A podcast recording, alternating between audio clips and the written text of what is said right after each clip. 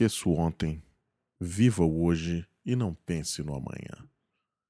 Isso é uma, uma frase interessante para hoje, para a gente parar um pouco de, de viver de passado, de tentar planejar demais o futuro e viver o presente, né?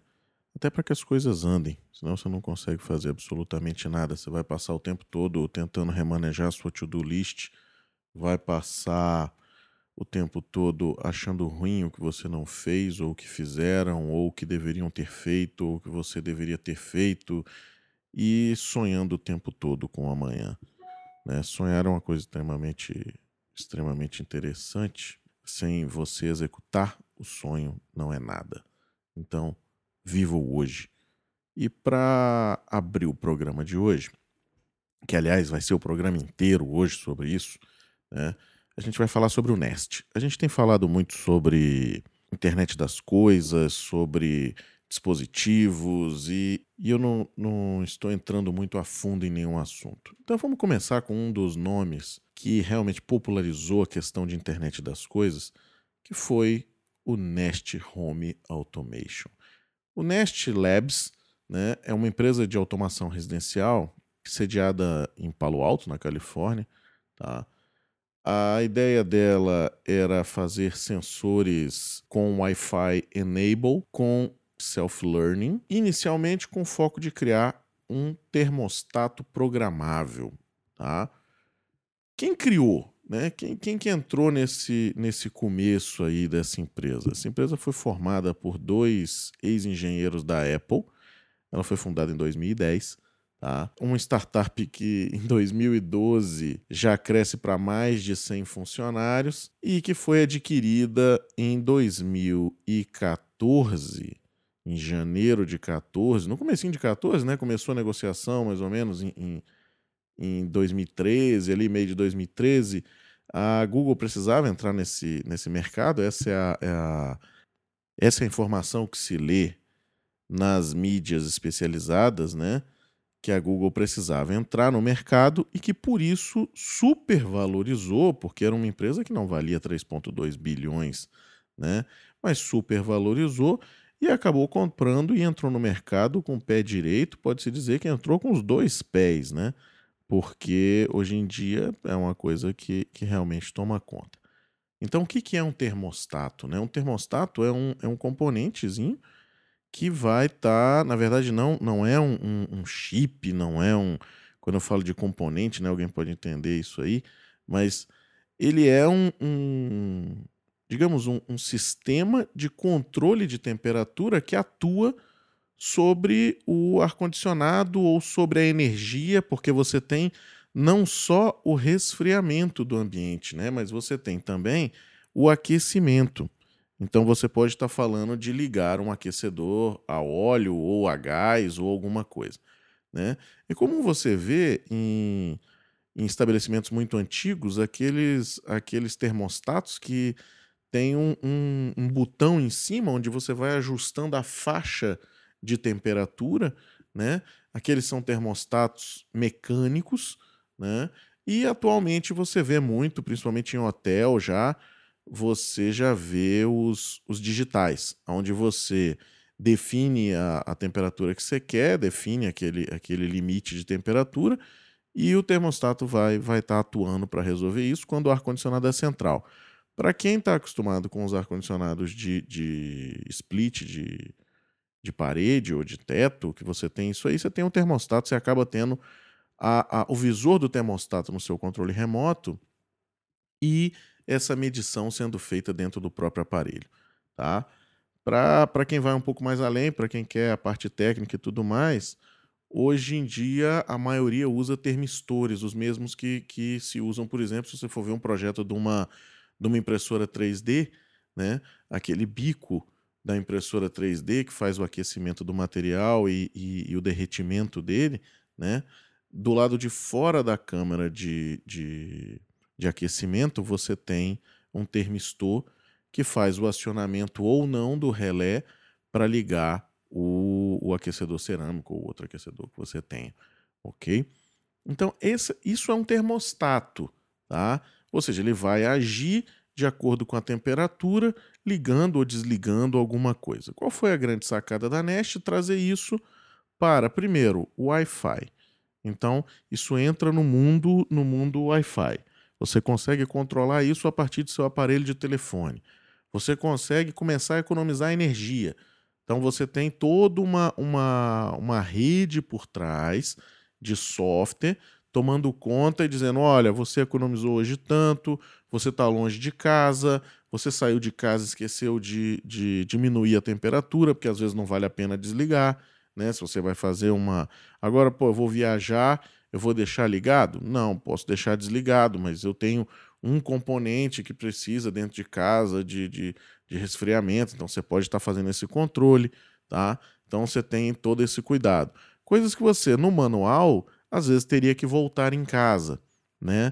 Até mesmo no programável, porque você, quando, quando tem os, os digitais, você já pode fazer programações do tipo, olha, de noite eu quero isso, de dia eu quero aquilo, se a temperatura externa tiver tanto, eu quero temperatura interna de tanto e por aí vai, né? Você já tem, você já tinha isso. Mas a grande sacada foi trazer isso para dentro de um de um telefone, ou seja, novamente aquela aquela conversa que eu gosto de citar de que você tem tem tudo já pronto, mas você muda a roupagem, ou seja, experiência de usuário. Você traz a experiência de usuário, você traz beleza, né? Você traz funcionalidades diferentes e às vezes para uma coisa que já existia. Então o hardware acaba sendo a ponta de lança, que é o que tem trazido tanta gente para esse mundo de internet das coisas, como makers, por exemplo, que vão vão estar tá criando sem ter aquele muitos têm, né? Não tô não tô dizendo que o pessoal não tem, mas muitos não têm o conhecimento eletrônica, não tem o conhecimento de engenharia, mas tem a ideia, consegue prototipar às vezes com com essas placas de desenvolvimento que a gente fala aqui, Arduino, Raspberry, NetDuino. Então consegue prototipar com isso, colocar a sua ideia no ar, buscar investimento. Hoje em dia tem investimento para tudo, basta que você execute sua ideia. Não é chegar com a ideia, a ideia não é nada, né? Você precisa executá-la, tá? Então, a Nest foi como não foi o precursor, mas foi como se você tivesse alguém que diz, olha, esse movimento funciona, é, nós conseguimos colocar no mercado, o negócio realmente é bom e estamos aí, tá? Para quem tem interesse de preço, o Nest, se não me engano, custa 240 dólares, mais ou menos. Na, na Amazon você consegue comprar. Ele não é aquela, aquela coisa linda que não tem fio nenhum, na verdade entram fios nele para que você faça a ligação, mas é uma peça de, de, alguma, de alguma beleza, né? E é uma empresa que vale alguns bilhões de dólares. Né? Recentemente, ano passado, eles fizeram a aquisição da Dropcam, né, em junho, por 550 milhões de dólares. Eu vou fazer depois um programinha aqui sobre, sobre a Dropcam para gente, a gente falar somente dela, ok? Uma coisa muito interessante do Nest é que é o seguinte: ele é um, termo, um termostato. Um termostato faz o quê? Controla a temperatura, liga, desliga, tem um relé, ou seja, essa é a função básica dele. Então ele era mais uma peça que estaria ali dentro da sua casa e que seria mais uma coisa para você para você fazer. Qual foi a grande sacada? A grande sacada é a integração. Quando você fala de internet das coisas, você está falando de ter dados circulando entre máquinas e máquinas conversando com máquinas via internet. Então, quando você tem isso aí, você consegue fazer integração de coisas e consegue ter uma casa, por exemplo, toda conectada baseada no Nest, que é um termostato, ou seja, não tem nada a ver o Nest controlar a sua luz. Mas se você olha por uma ótica em que eu tenho uma lâmpada inteligente, controlada por Bluetooth, Bluetooth 4 ou Bluetooth Low Energy, dentro do quarto, eu sei que eu acabei de entrar no quarto porque a, lu a luz me avisou. Ou seja, aquela lâmpada tem a inteligência de saber que o meu telefone está ali perto, ou que a minha pulseira está ali perto, né? Então eu consigo resfriar aquele quarto. Aí você começa a ter uma integração. Agora imagine se você tem fechaduras, né, conectadas ao, ao seu smartphone, ou seja, fechaduras que funcionam sem a chave e que reconhecem a sua presença, e na hora que você abre essa fechadura, ele automaticamente seta o seu ar-condicionado para a temperatura que você quer. Agora, Imagine se você não tem um telefone, se você tem uma, uma pulseira, né? Como, como tem várias hoje aí no mercado. Então, nessa pulseira, você chegou em casa, eu consegui abrir a, a fechadura. A partir do momento que eu abro essa fechadura, eu já seto a temperatura de casa, aí eu já ligo a luz, né? Porque eu acabei de entrar, então aí eu começo a ter um ciclo todo de conforto que me interessa e eu tenho vários produtos conversando entre si de fabricantes diferentes, né? Mas que estão aí na mesma, na mesma ideia, na mesma teoria, que é usabilidade, que é trazer conforto para o camarada dentro de casa. A Nest, em 2013, se não me engano, meio de 2013, ela lançou um sensor de, de fumaça né? Para ver se você tá, se tem incêndio em casa e tudo mais. Pô, legal. Então eu tenho mais uma coisa conectada. Não, agora eu fechei todo um ecossistema, inclusive de segurança. Porque veja, se eu detecto que eu tenho gás carbônico em, em, alta, em alta escala dentro de casa e eu tenho lâmpadas inteligentes que hoje em dia mudam de cor, eu consigo fazer sinalização para você sair de casa. Né? Eu consigo tocar música, ou seja, eu consigo dar alarmes dentro de casa no seu som que também está conectado. Então eu tenho uma casa inteligente que foi aí oriunda da ideia do Nest e não necessariamente feita pelo Nest, mas por pequenos gadgets aí que foram se acoplando a esse ecossistema, tá?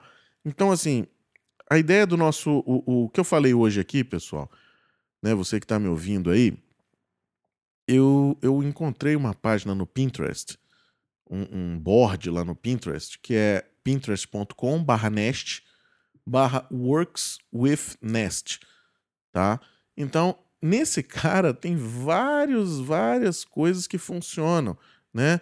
Desde forno, máquina de lavar, rádio, relógio, controles de voz, lâmpadas, a maioria das lâmpadas, a maioria das fechaduras, né? Uh, algumas pulseiras, então assim, tá tudo lá, tá? E é uma coisa muito interessante. Quando a gente vai começar a desenvolver a internet das coisas, quando a gente vai começar a desenvolver dispositivos, é bom que a gente saiba que a gente não precisa desenvolver o todo. É bom que a gente saiba que a gente pode ser uma pequena parte de resolução do problema e a gente pode se acoplar a outras soluções. Essa é a ideia, tá? Bom, muito obrigado pela audiência. Amanhã tem mais. Grande abraço.